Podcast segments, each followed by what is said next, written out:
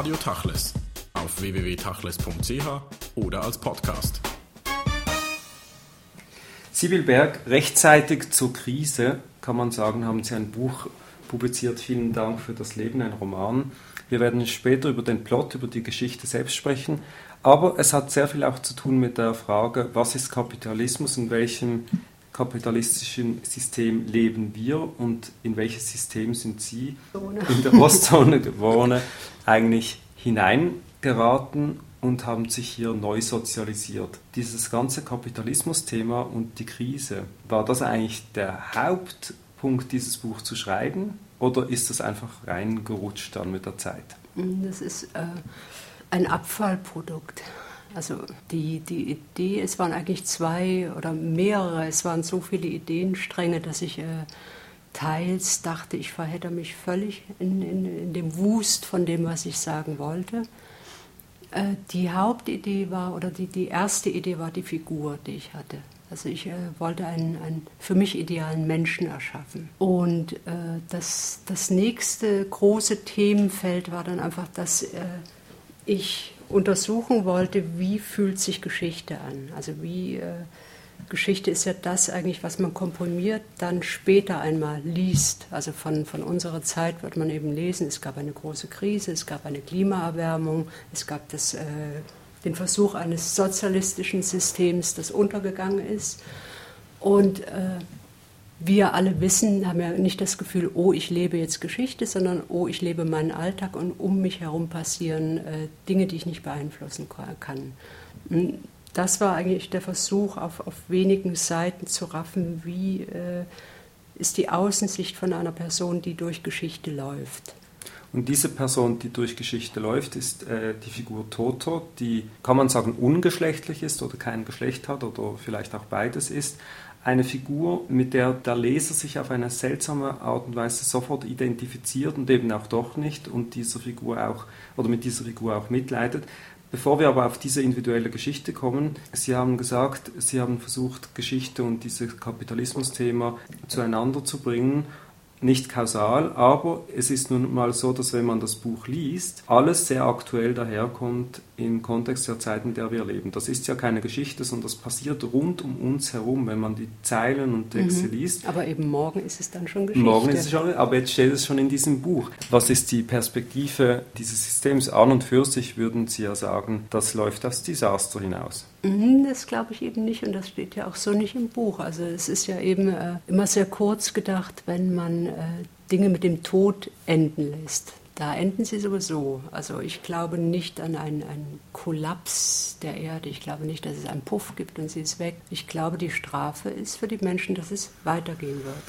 Also dass äh, alles das, was wir uns eingerichtet haben und was äh, also wir im, in, einem, in einer Demokratie, wofür wir gestimmt haben, wofür wir wählen gegangen sind, mit dem werden wir leben müssen, mit dem werden wir auch unsere Kinder ins Leben entlassen. Also mit äh, wirklich einer ziemlich ruinierten Umwelt und mit äh, völlig auseinanderbrechenden Strukturen, mit Krisen. Das äh, wird so sein, dass wir uns einfach gewöhnen, so wie wir uns jetzt schon daran gewöhnt haben, dass äh, es, es Hurrikane in Deutschland gibt. So dass wir uns daran gewöhnt haben, dass jedes Jahr irgendwo Wälder brennen, so groß wie ganze, ganze Länder. Das, das, das ist eigentlich die Zukunft. Also dass es eine regulierte, da äh, sehr feminin bestimmte äh, Zukunft geben wird, in der wir uns daran gewöhnt haben, dass wir nicht mehr in Seen baden können.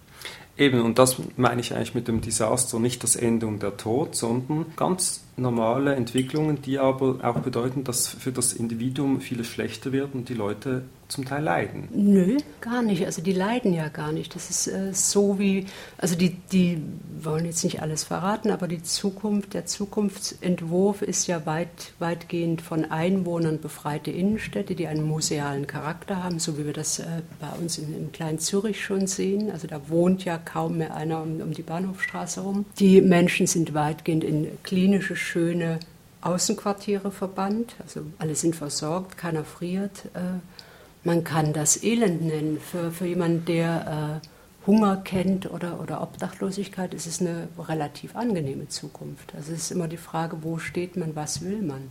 Gut, aber das heißt ja auch, dass all diejenigen, die den Kapitalismus nicht haben, den Wohlstand nicht haben, die aber all das die anstreben, das. streben genau das an, ja. was letztlich steril ist. Sie nennen es klinisch, oft inhaltslos nee. und sinnlos. Sinnlos, ich, ich glaube, eine Sinnfrage, das ist ja eh schwierig zu beantworten. Als, als gnadenloser Optimist, der ich bin oder Optimistin, würde ich denken, es wird sich zum Guten wenden. Wir haben jetzt einen kleinen Rückschlag in der arabischen Welt, eine Tendenz zum Mittelalter, das wird sich irgendwie wieder erholen, denke ich mal. Alle wollen schöne Blogs und schöne Fernwärme haben. Also ich glaube durchaus an eine Lernfähigkeit des Menschen, wenn auch nicht an eine überbordende. Aber doch nochmals zurück zur Sinnfrage. Äh, Im Buch Die kommt werde ich Ihnen jetzt nicht Nein, im Buch kommt Mann. es ja irgendwie schon raus, dass ein wesentlicher Sinnanteil im Leben ist eben letztlich dann doch die Liebe mhm. äh, zwischen Menschen. Und da scheitert der Mensch ja dann letztlich auch immer wieder daran.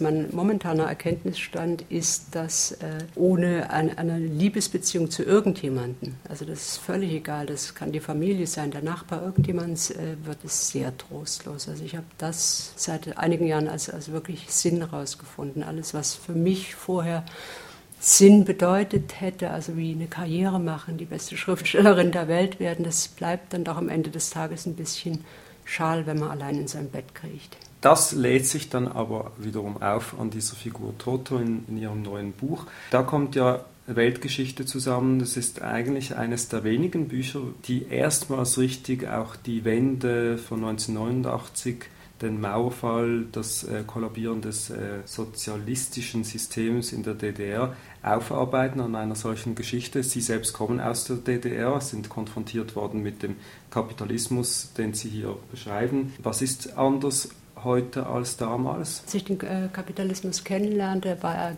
gemäßigt. Also da, in, äh, wir reden jetzt immer irgendwie von einer recht privilegierten westlichen Welt, in der ich gelebt habe. Ähm, man, äh, es, es, war einem möglich, mit relativ wenig Arbeit und relativ wenig Geld ein recht zufriedenes Leben zu haben, was heute nicht mehr möglich ist. Also es hat alles eine sehr, sehr viel schnellere Umlaufzahl gekriegt. Es ist rastloser geworden, atemloser, schneller, schneller auf Vernichtung aus. Eben, man hätte das Gefühl, jetzt äh, steht die Explosion kurz vor der Tür, aber es explodiert ja. Es, es gibt ja immer kleine Puffs und dann kriegt sie es wieder ein. Und äh, da denke ich irgendwie, das ist, ist, enorm, was für Chancen da verpasst werden eigentlich. Das größte Manifest menschlicher Dummheit und Lernunfähigkeit ist für mich die Abwrackprämie. Das ist ja so, wir begegnen irgendwie einer Krise mit äh, einer völligen Dummheit und Ignoranz. Also, also wir fragen uns nicht irgendwie, vielleicht will der Mensch keine Autos mehr, vielleicht gibt es keinen Bedarf für Opel-Autos. Vielleicht sollte man einfach äh, schauen, dass man jetzt auf ökologische Systeme umschaltet, Hybridautos macht, äh, Fahrräder baut, irgendwas Vernünftiges. Nein, es gibt eine Abwrackprämie. Und das ist die verpasste Chance, die mich sehr erstaunt zurückgelassen hat. Also es wäre auch bei der Häufung des Zusammenbruchs des Euros und der Krise in Amerika wäre es ja eine Überlegung gewesen, gibt es vielleicht eine Möglichkeit, beide Systeme, die beide nicht richtig funktionieren, zusammenzuführen.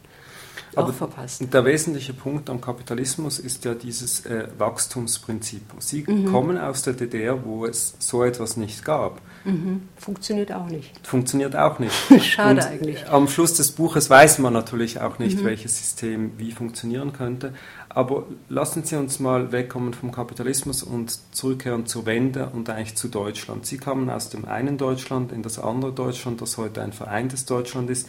Wenn Sie heute Deutschland blicken, was ist in Deutschland anders als damals, kurz nach der Wende, wo ja viele Hoffnungen und auch Visionen bei den Leuten in den Köpfen waren? Es, es, hat wieder gedreht. Ich hatte das Gefühl, wirklich nach der Wende gab es eine größere, größere Euphorie der Menschen in beiden Teilen.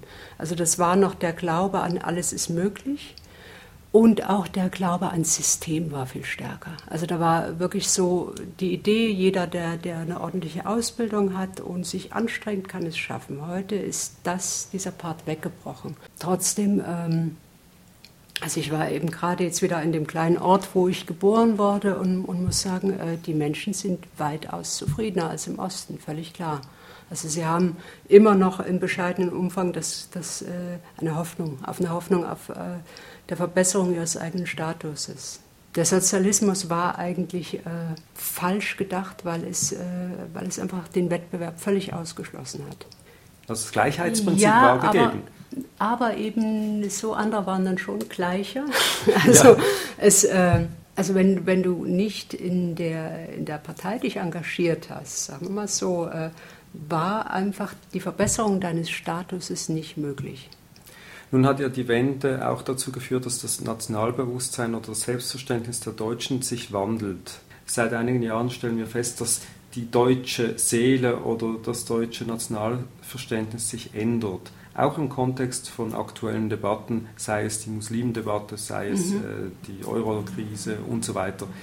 Was stellen Sie da fest für einen Wandel? Ist das ein Wandel, der, der Sie beängstigt oder wie empfinden Sie das?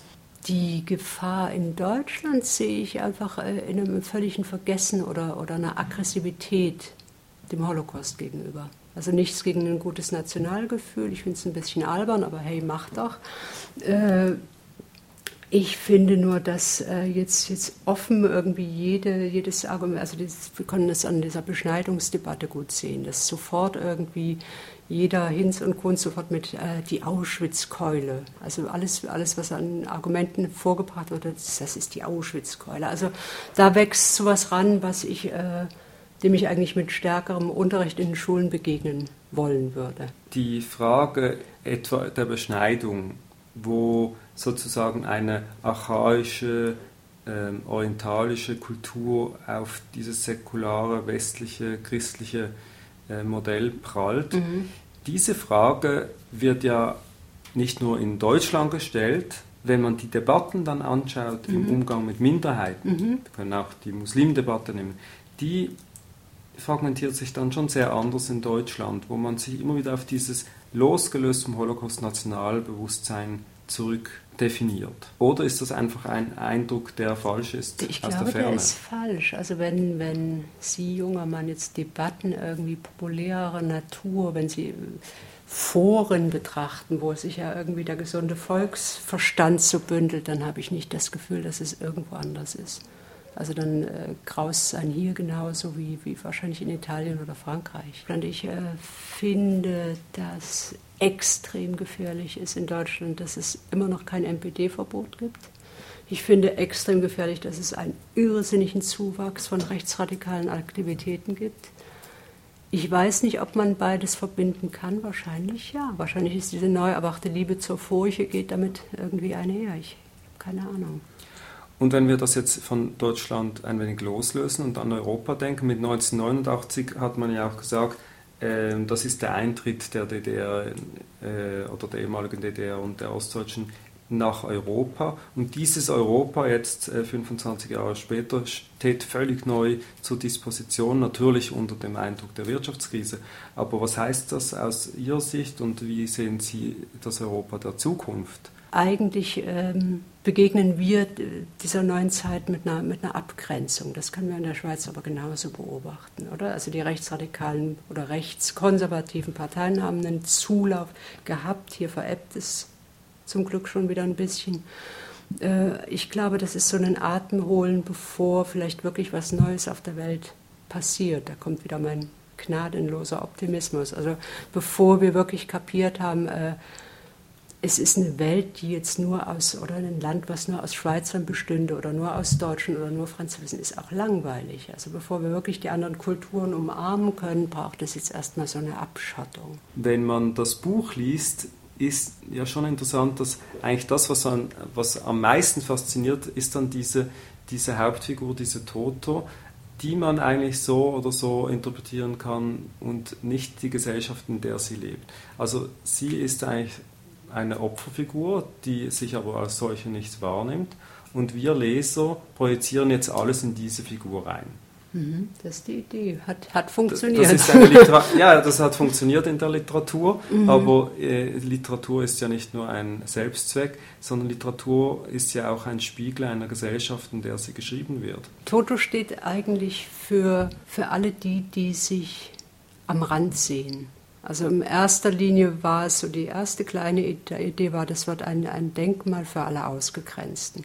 Für alle, die zu dick sind, zu dünn, zu homosexuell, zu irgendwie nicht in, in die vorgegebenen Schemata passen.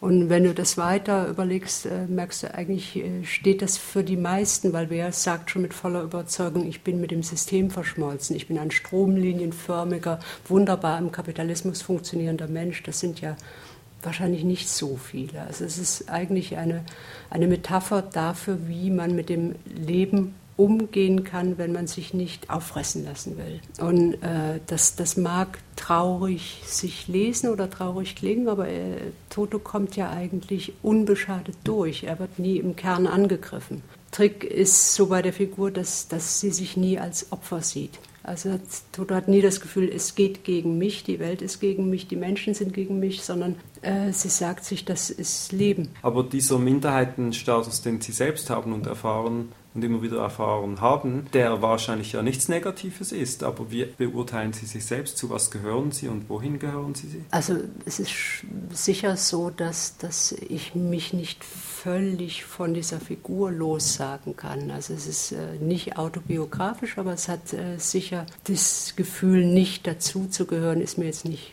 völlig fremd. Es, es geht eigentlich schon bis, bis heute so, dass, äh, dass ich einfach, äh, sagen wir mal, als schreibende Frau anders wahrgenommen werde als ein schreibender Mann. Also bei einer schreibenden Frau ist, ist die Rezeption dann äh, schon, schon dadurch, dass die allgemeine Meinung immer noch ist, dass Frauen nur über Erlebtes schreiben können und dass ihnen visionäre Gedanken abgesprochen werden.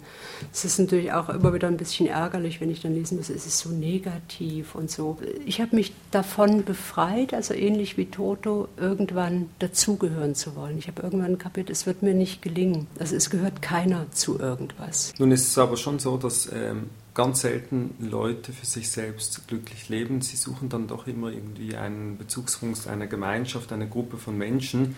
Also der Mensch möchte das ja. Der eigentlich. Mensch möchte das gerne und ist wahrscheinlich äh, sehr viel mehr oder sehr viel öfter enttäuscht, wenn es dann nicht funktioniert. Also wenn er äh, kurz verschmilzt mit seinen Freunden aus der Heavy-Metal-Welt und dann merkt irgendwie, jetzt betrügt er mich meine Freundin doch mit einem anderen Schwarzhaarigen. Also das ist, äh, man kann das durchaus kurz genießen, solche Momente der Verschmelzung, aber äh, sie sind mit, mit Obacht zu, also mit Vorsicht zu genießen. Interessant ist ja die Sinnhaftigkeit der Liebe. Diese Liebe, die ja in der westlichen Gesellschaft eine ganz andere Bedeutung hat als etwa in der DDR, in der Sie gelebt haben das war ja ein, eigentlich noch fast das Einzige, was die Leute erreichen konnten. Eine Liebe, eine gute Beziehung. Hier ist Liebe natürlich äh, stark mit einem, einem, Konsumgedanken verbunden worden. Also das ist, ich glaube, der Mensch hat, hat es so teilweise, wenn er es nicht hinterfragt, diesen Liebesbegriff, ist es aber wirklich ein Teil des Kapitalismus geworden. Also du musst so und so aussehen oder das und das sein, damit du eine Liebe bekommst. Das ist natürlich ein Quatsch. Äh, eine Liebe bekommst du durch, durch äh, gütig sein und, und Anteil nehmen an anderen Menschen. Und eine Liebe hat auch überhaupt nichts mit Sexualität zu tun. Das ist auch ein großer kapitalistischer Trugschluss.